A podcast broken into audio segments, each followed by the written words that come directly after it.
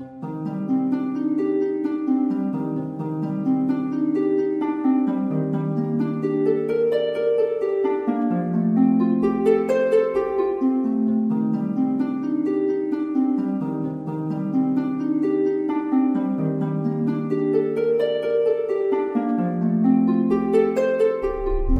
el cristal de un sueño he vislumbrado el cielo y el infierno prometidos.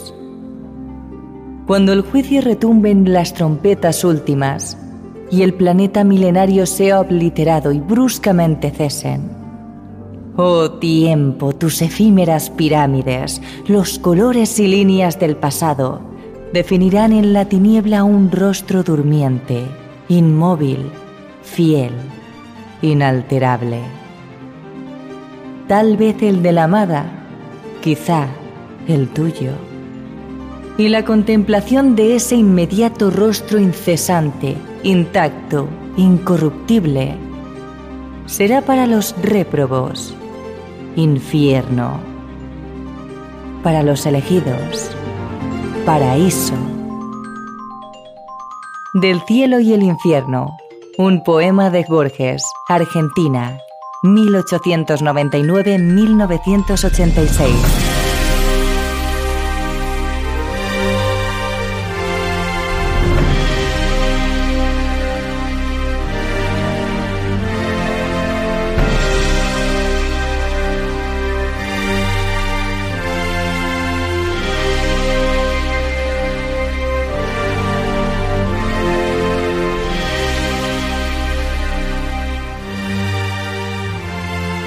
Terrores Nocturnos con Emma Entrena y Silvia Ortiz.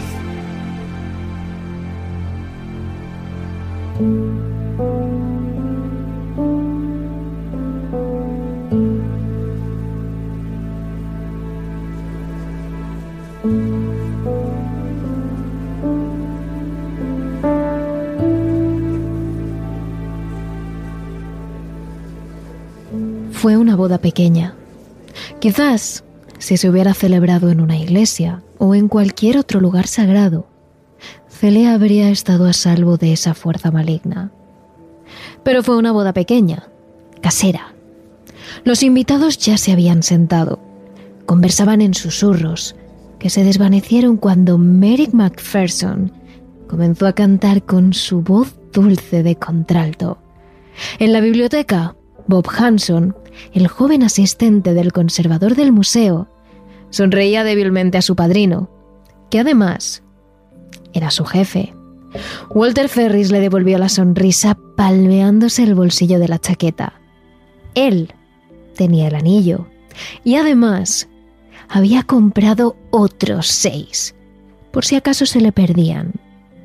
Ante la mirada confundida de su sobrino, el conservador sacó una pequeña cajita de piel y la abrió, mostrando media docena de curiosos círculos de metal con una piedra semipreciosa. Los había comprado deprisa y corriendo en la tienda de Peabody de camino a la ceremonia. El mismo joyero me dio la mercancía que acababa de llegar a Londres. El novio volvió a mirar el reloj. Luego empezó a ponerse nervioso cuando la puerta del estudio se abrió dando paso a una joven con un vestido blanco y una cesta con pétalos de rosa. Era la hermana de la novia. Sonrió a su futuro cuñado y lo tomó de la mano, mostrando una hilera de dientes blanquísimos. Celia, la novia, había pedido expresamente si Bob o el señor Perris le podían dejar algo del museo para que lo llevara de adorno. Ya tiene algo nuevo y algo azul. Solo necesita algo viejo. Ferris recordó de pronto el estuche de piel que había vuelto a meter en el bolsillo. El canoso conservador del museo miró las joyas brevemente. Luego eligió un anillo de metal negro, de forma hexagonal, y con un extraño símbolo grabado a cada lado. Allí estaba seguramente la reliquia más vieja de su colección. Un antiguo anillo de compromiso babilónico. La inscripción rezaba, Mía amantísima, mía por toda la eternidad. La muchachita de las flores asintió con la risita cómplice de un conspirador. Pronto desapareció de nuevo por la puerta del estudio y enseguida comenzaron a entrar los primeros miembros del cortejo. Bob se enderezó como el condenado que marcha a la silla eléctrica y sonrió a su tío tímidamente. Ya no hay quien me salve. Se quejó mientras caminaban juntos hacia el altar donde se iba a celebrar la ceremonia. El grueso pastor miraba complaciente a los invitados mientras esperaba a que la novia llegara andando ceremoniosamente, llevada del brazo de su padre. Entonces apareció, una figura pálida y rubia, envuelta en satén blanco, con una guirnalda de capullos naranja encima de la corona del velo. Sonreía tímidamente a su hermanita, que bailoteaba delante, esparciendo los pétalos de rosas. En la mano derecha llevaba un único anillo. Y Bob se dio cuenta de que se trataba del antiguo y pesado anillo. En ese momento, Celia se detuvo junto a él y el joven asistente del conservador no pudo mirar más que su rostro, delicioso y encendido. El pastor entonó entonces su protocolo ceremonial. Nos hallamos aquí reunidos a los ojos de Dios para unir a este hombre y a esta mujer. Bob suspiró, guiñando amablemente el ojo a la muchacha que estaba a su lado. De repente, se puso muy serio al observar en el rostro de su amada una expresión asustada. No le estaba mirando a él, sino un poco más allá, detrás de su tío, a un sitio sombrío que estaba al otro lado del altar. Tenía la garganta contraída, como si estuviera intentando con todas sus fuerzas acallar un grito que le salía del alma. Bob siguió su mirada, pero no pudo ver nada.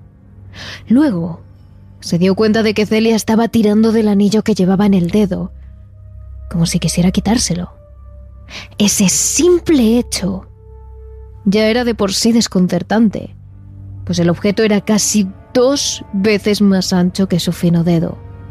Y sin embargo, ahora no podía sacárselo, ni tan siquiera girarlo. Mientras tiraba del anillo con desesperación, una fina gota de sangre resbaló por debajo del metal oscuro y formó una manchita roja en la falda de satén blanco.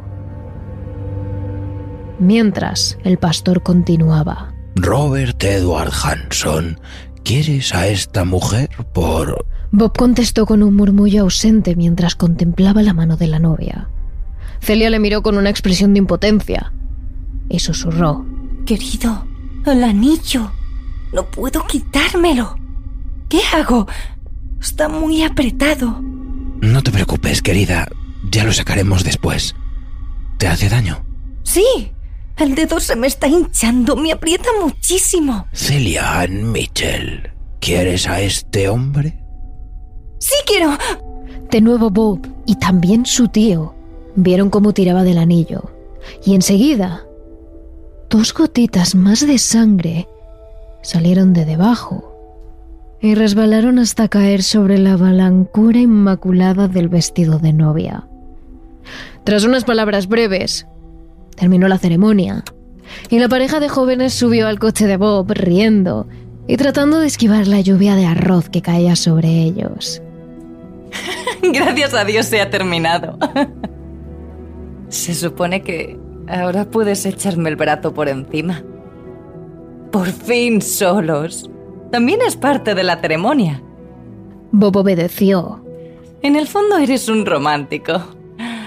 Ay, Bob, ha sido muy bonito que me dieras ese anillo tan... tan viejo de la colección.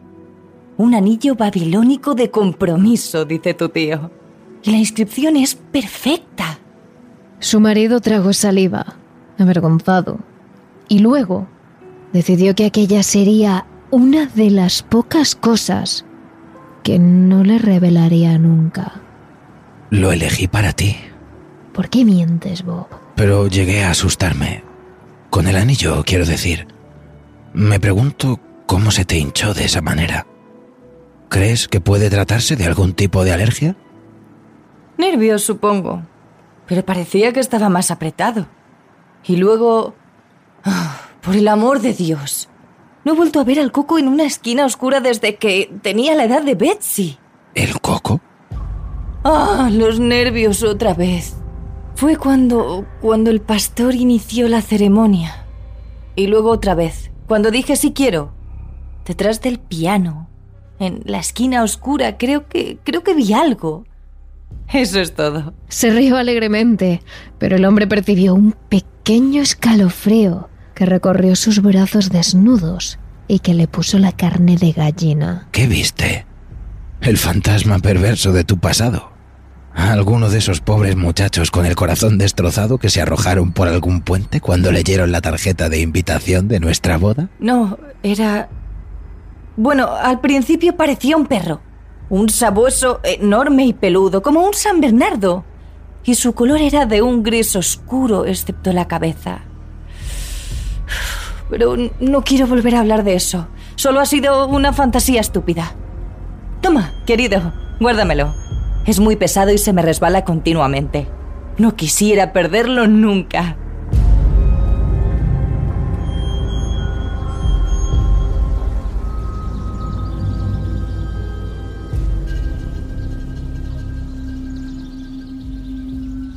El pequeño hotel de montaña que habían elegido para pasar la luna de miel estaba colgado en una cresta cubierta de laureles que dominaba cinco estados.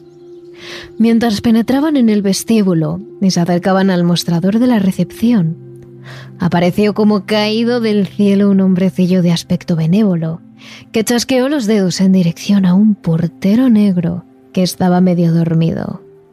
El hombrecillo les condujo a la suite nupcial murmurando y lanzando indirectas. Los Hanson, claro. Luna de miel. A esto añadió con tono malicioso que la suite nupcial se había construido a prueba de ruidos. Nada más cerrar la puerta, cuando el sonriente portero se hubo marchado, Bob y Celia estallaron en carcajadas y se fundieron en un largo beso.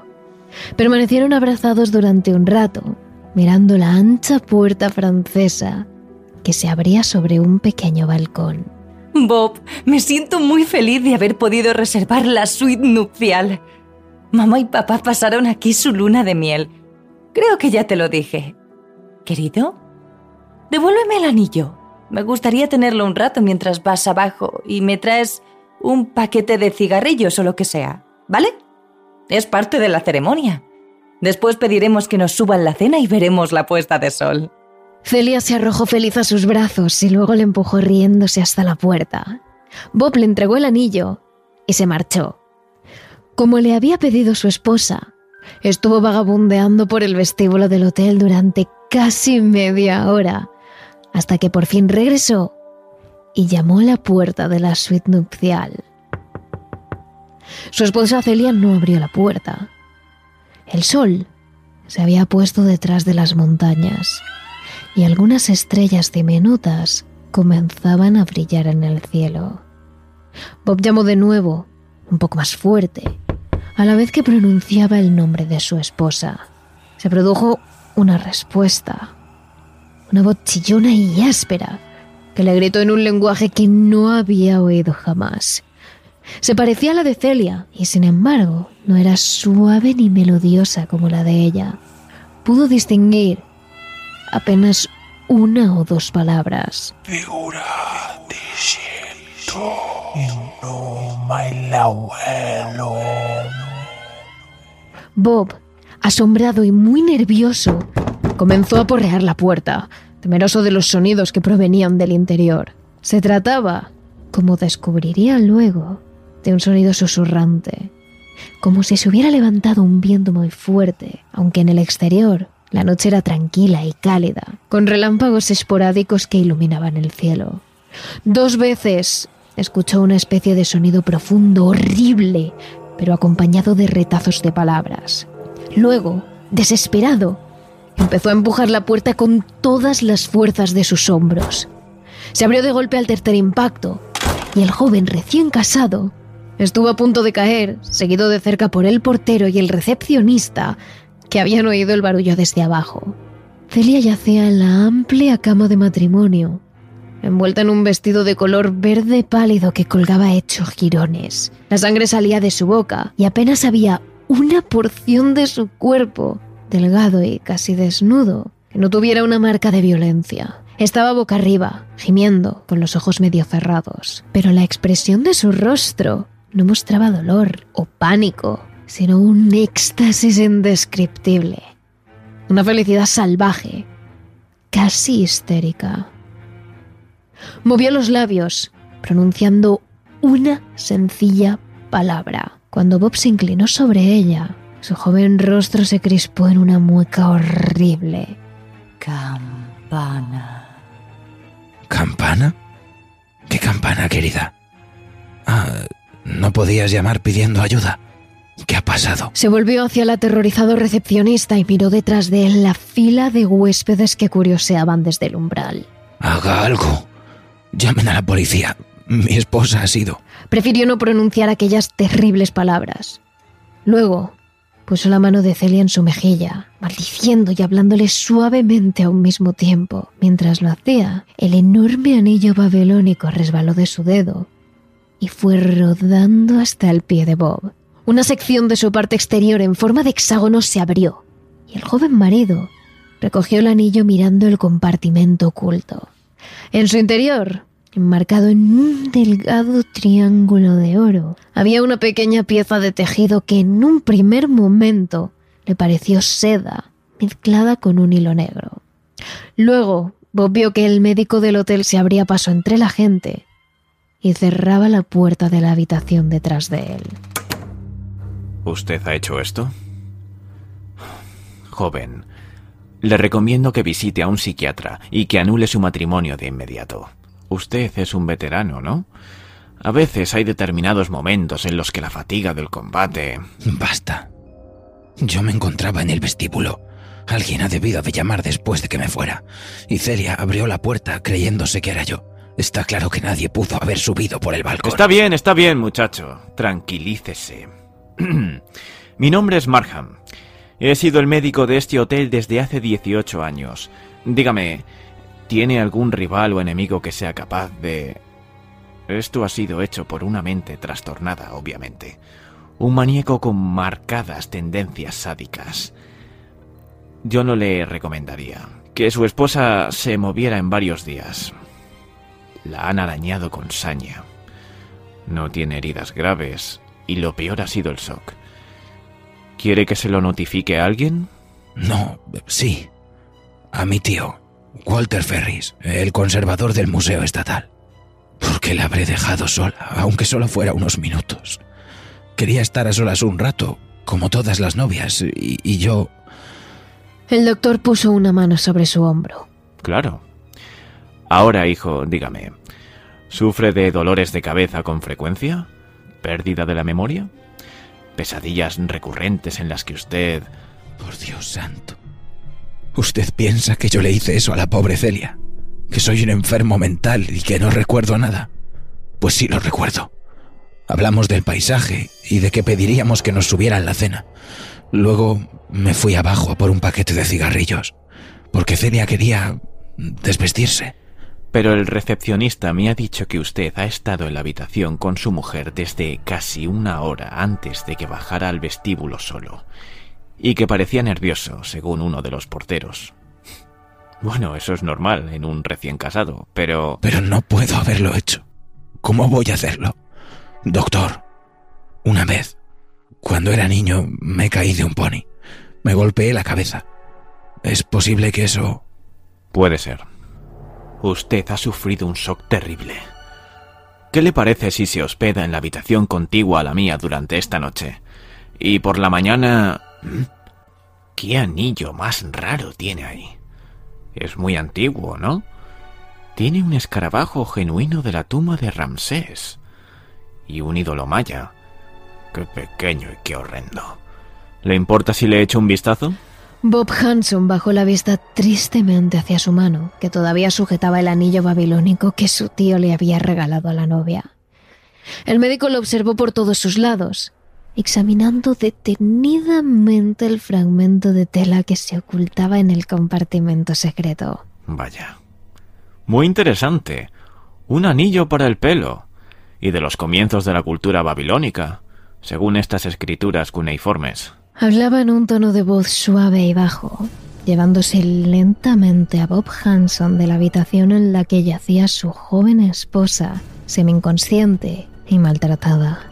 Poco a poco condujo al aturdido muchacho a una habitación que el portero acababa de abrir. Bob se hundió en la cama, bebiendo, agradecido de la botella de brandy que Markham le había puesto en los labios. Luego, una vez más, hundió su cara entre las manos. Celia, tan dulce e inocente. ¿Por qué le han hecho esto? Estoy seguro de que no ha besado a más de un par de chicos en toda su vida, en alguna fiesta escolar o algo así.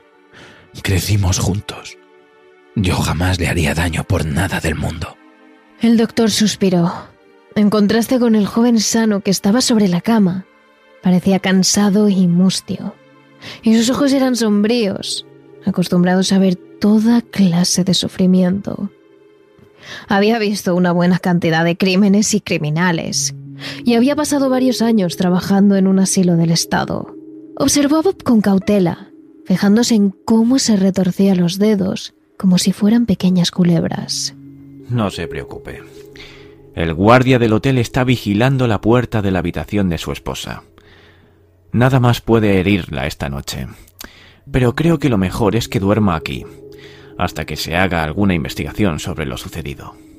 Pero yo no soy así. Lo recuerdo todo. Alguien ha tenido que forzar la puerta. No. Eso es imposible, señor Hanson. Ya lo he comprobado.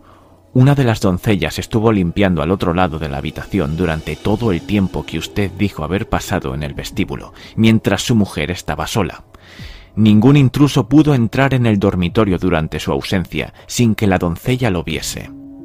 Y es obvio que nadie sería capaz de subir a la habitación por la balconada. Hay una caída de casi 20 metros. Bob se hundió tras escuchar las tranquilas palabras del doctor. Tenía los ojos completamente abiertos con una expresión de incredulidad. Movió la cabeza de un lado a otro lentamente, incapaz de creerlo. Luego, mientras el médico se encogía de hombros, se arrojó boca abajo sobre la cama, ahogando su llanto. Está bien. Notifíqueselo a mi tío, por favor. Él hará todo lo que usted crea necesario. Se ocupará de mí y de llevar a Celia a casa.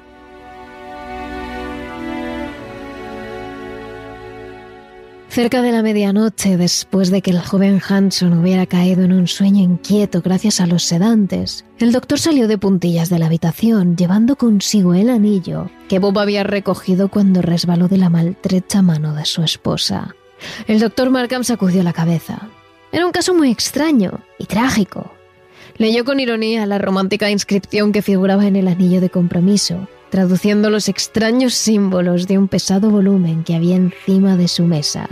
Mía por toda la eternidad. El médico lanzó un gruñido. No podía hacer nada más, excepto ingresar al joven en un hospital psiquiátrico después de que hubiera avisado a sus familiares de la salvaje agresión que había perpetrado a su joven esposa. Markham se sentó delante de la mesa de trabajo y suspiró, examinando el pesado anillo despreocupadamente mientras le daba vueltas al asunto. El metal era muy oscuro, de un negro curioso y pulsante, que parecía inflarse y expandirse como el humo. Curioso, aplicó una gota de ácido sobre uno de los seis exteriores del objeto y descubrió que estaba hecho de hierro y oro y de otro tipo de material que estaba más allá de sus conocimientos. Abrió el compartimento secreto y observó durante un rato el delgado tejido de fina seda mezclada con otro material negro y más vasto que había en su interior. Impulsivamente abrió su navaja y extrajo una muestra de ambos tejidos, poniéndolos acto seguido bajo el microscopio. Como sospechaba, los dos eran restos de cabello, pero combinados de extraña manera. Descubrió que la muestra que parecía seda amarilla era efectivamente pelo humano. Pero los filamentos negros y vastos pertenecían a algún tipo de animal, quizás a un perro o a un mono. Entonces, Bruscamente, entrecerró los ojos. Una idea demencial había surgido en su cabeza, tan fantástica que no se atrevía a mencionársela a nadie. Se levantó de la silla, subió las escaleras y entró en la habitación de la joven, tras saludar distraídamente al guardia del hotel que dormitaba en la puerta.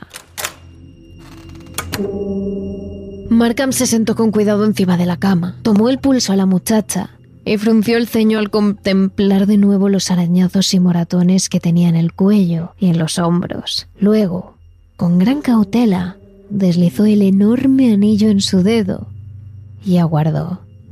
Casi al instante la expresión calmada de la joven desapareció, dando paso a una especie de excitación, de éxtasis, mezclado con miedo. Empezó a agitarse y a mascullar en sueños, y Markham tuvo que acercarse mucho para conseguir descifrar sus palabras. Una extraña combinación entre el inglés y lo que pudo reconocer como sumerio, la antigua lengua de Babilonia. Focus. Ven. E Inkunsukaga. Los altos parajes del viento. La escalera ondulante. Me llevará. El peor. Tu sierva. Espera tu placer.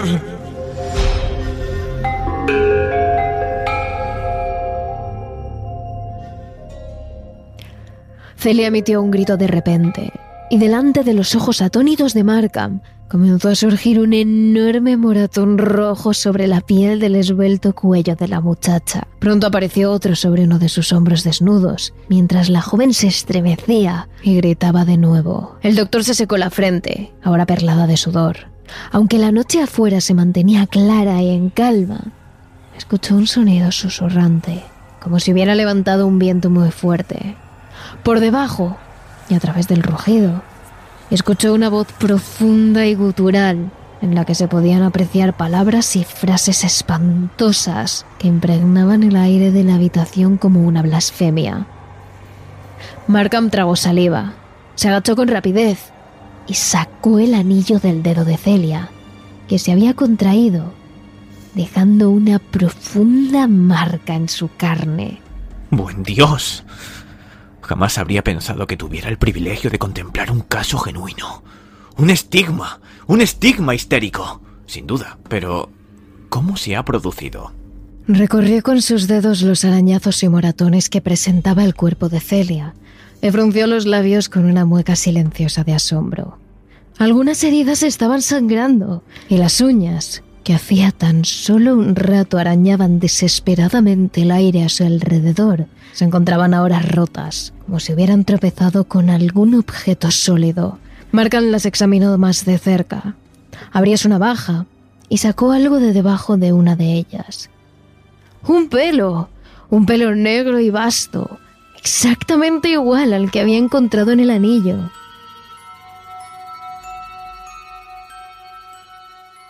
El doctor Markham volvió a su habitación y permaneció sentado durante un rato, pasando la mirada por los voluminosos tomos de su librería. Obras de referencia que versaban sobre las reliquias antiguas a las que era aficionado.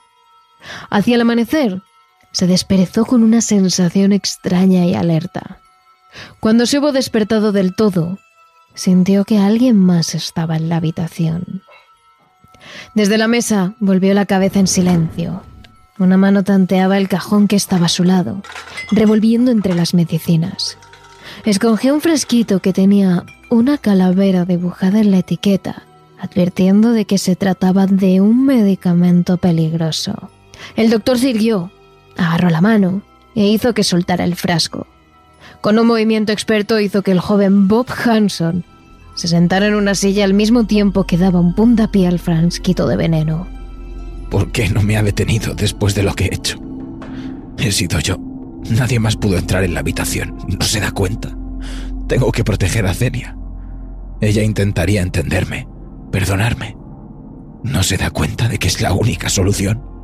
Excepto si miramos los hechos y empleamos el sentido común y algo de imaginación. Tranquilícese, muchacho. No ha sido usted. Atraparon al hombre que hizo esto. No hay ningún hombre. Mi joven amigo, tengo muchas razones para pensar que los arañazos y los moratones de su esposa son estigmas. Es decir, que han sido causados por la histeria y la autoinopsis. Se trata de un fenómeno médico muy difícil de observar. Pero no pretenderá decirme que Celia... Ella no es una mujer histérica. Quiere decir ahora que es ella y no yo la que necesita ayuda mental. Quizás.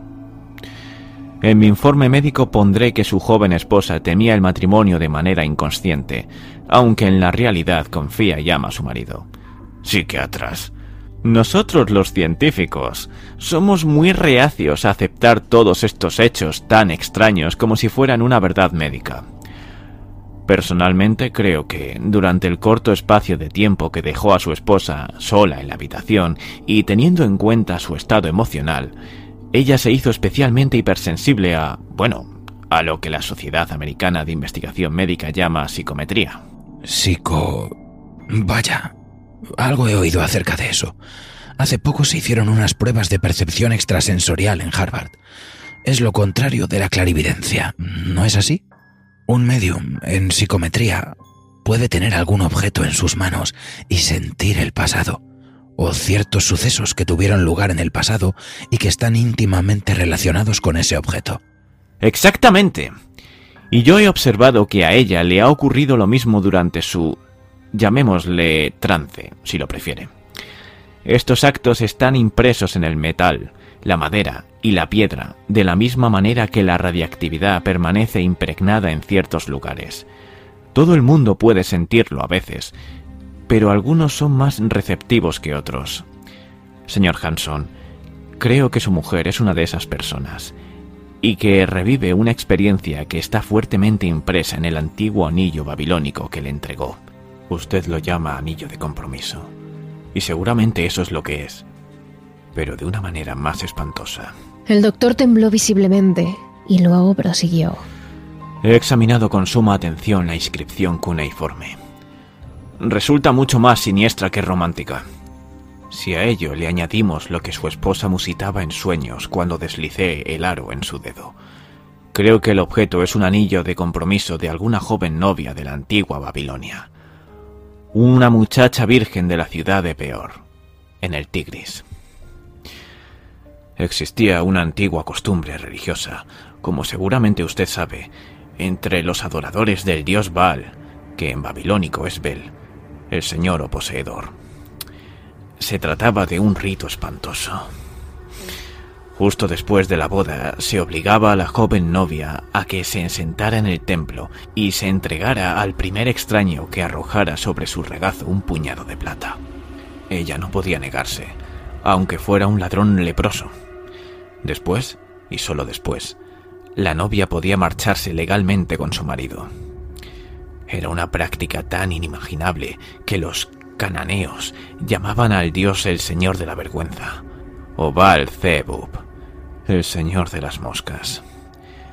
El extraño, por supuesto, representaba a Abel, un monstruo peludo e indecente con cuerpo de bestia y el rostro lujurioso de un viejo. Pero a veces si la muchacha era muy hermosa e inocente, el propio Dios reclamaba sus primeros frutos, que era como se denominaba aquella práctica. ¿Y Celia? ¿Ella revive?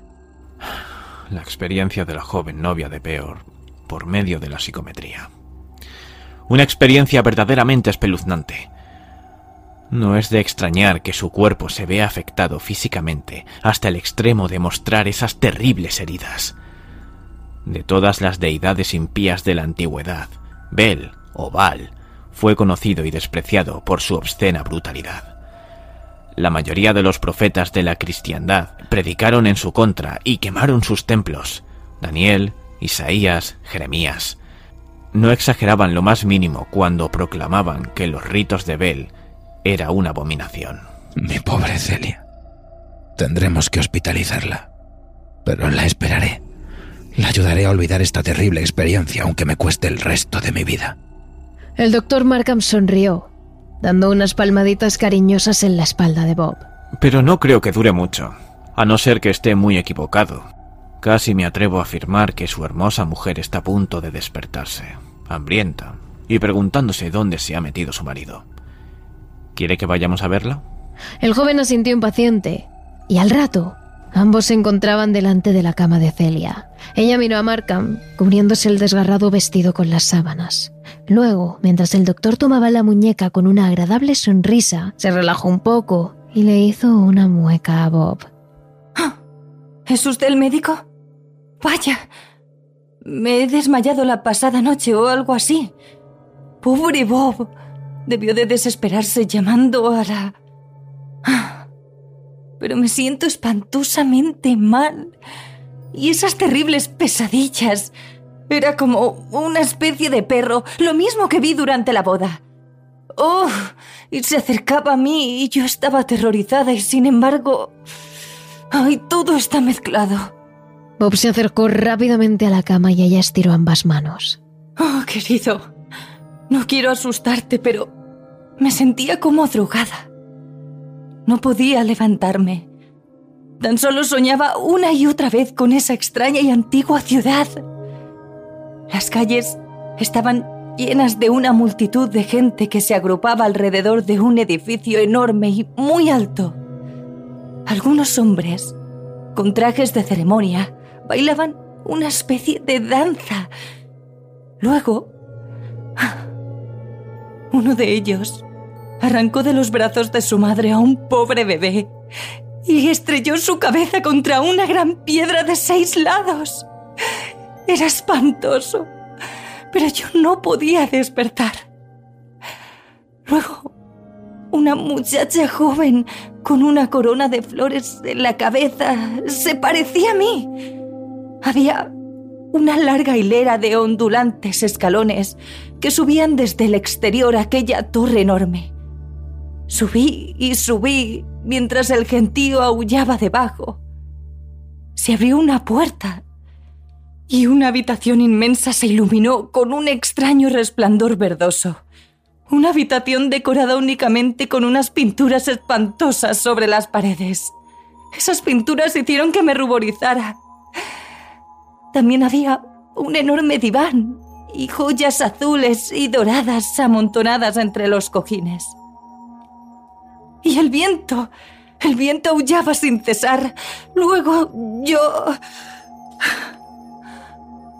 Miré hacia arriba y aquella cosa se acercaba, hablando con una horrible voz gutural. Me deseaba.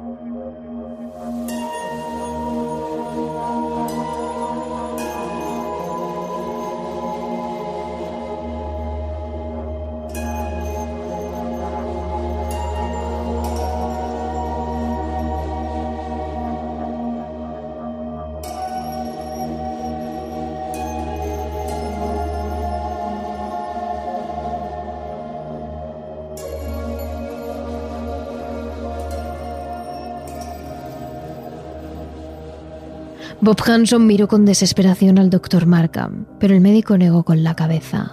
Con mucho cuidado, levantó las sábanas y dejó al descubierto el cuello y los hombros desnudos de la muchacha, que antes estaban llenos de moratones y arañazos. El joven Hanson miró atónito. Las heridas habían desaparecido. Volvió a mirar al doctor Markham a los ojos, boquiabierto. Pero de nuevo, el viejo y sabio médico sacudió la cabeza y se dirigió inadvertidamente hacia la puerta. Todos estamos muy afectados por los nervios y las pesadillas. Yo no me preocuparía demasiado por todo esto, jovencita. Relájese durante unos días y disfrute su luna de miel. Se encontrará bien en cuanto tome el desayuno en compañía de su amado. Volveré más tarde, mucho más tarde. Cerró la puerta tras de sí, sonriente, Encaminó por el pasillo de vuelta a sus quehaceres habituales. El anillo, el maligno anillo de Peor, todavía estaba en su bolsillo, y pensaba enviárselo por correo a Walter Ferris junto con el relato de todo lo que había sucedido, como el joven Hanson le había sugerido. Bob podría decirle a su esposa que lo había perdido, lo que fuera, con tal de que no volviera a tenerlo cerca y que pudiera volver a deslizarlo en su dedo como muchos siglos antes de Cristo había hecho aquella otra joven novia de peor. Markham frunció el ceño. Había muchas otras premisas sobre este caso que aún no comprendía, y muchas más que ni siquiera se atrevía a comprender. Aquel cabello negruzco y vasto en el compartimento secreto del anillo, por ejemplo, y los restos del mismo que había encontrado en las uñas de Celia. A lo mejor se podría explicar de alguna manera racional, pero lo que no se podía explicar era que los filamentos rubios que estaban entremezclados con el cabello oscuro fueran, tras observarlos al microscopio, exactamente idénticos al cabello de Celia, a pesar de que estaban encerrados en el interior de aquel antiguo anillo babilónico desde hacía 3.000 años.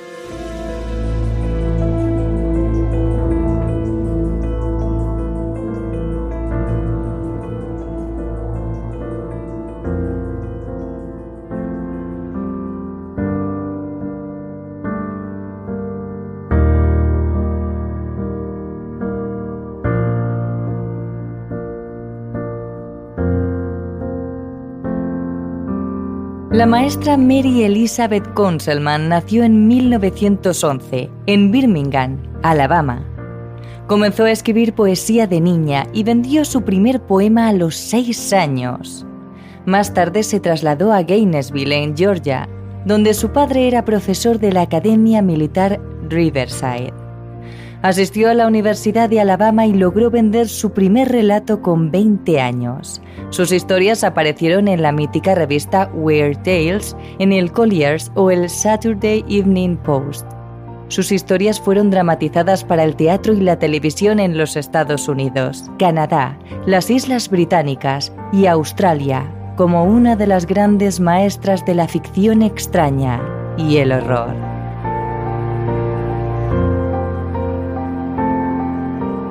Conselman fue reportera, impartió clases de escritura creativa y escribió algunos de los relatos más populares de la historia de ficción pulp. Durante la mayor parte de su vida residió en una casa flotante en Gadsden, Alabama, con su marido y un gran séquito de gatos.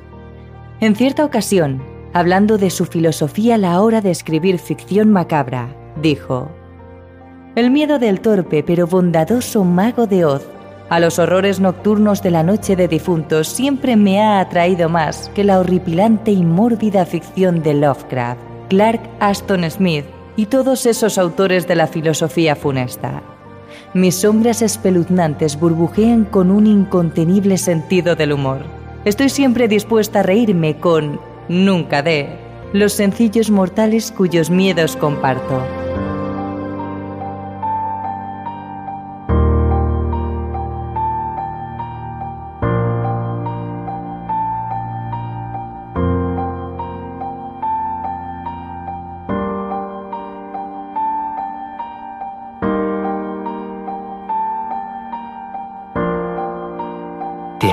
Nocturnos, realizado por David Fernández Marcos.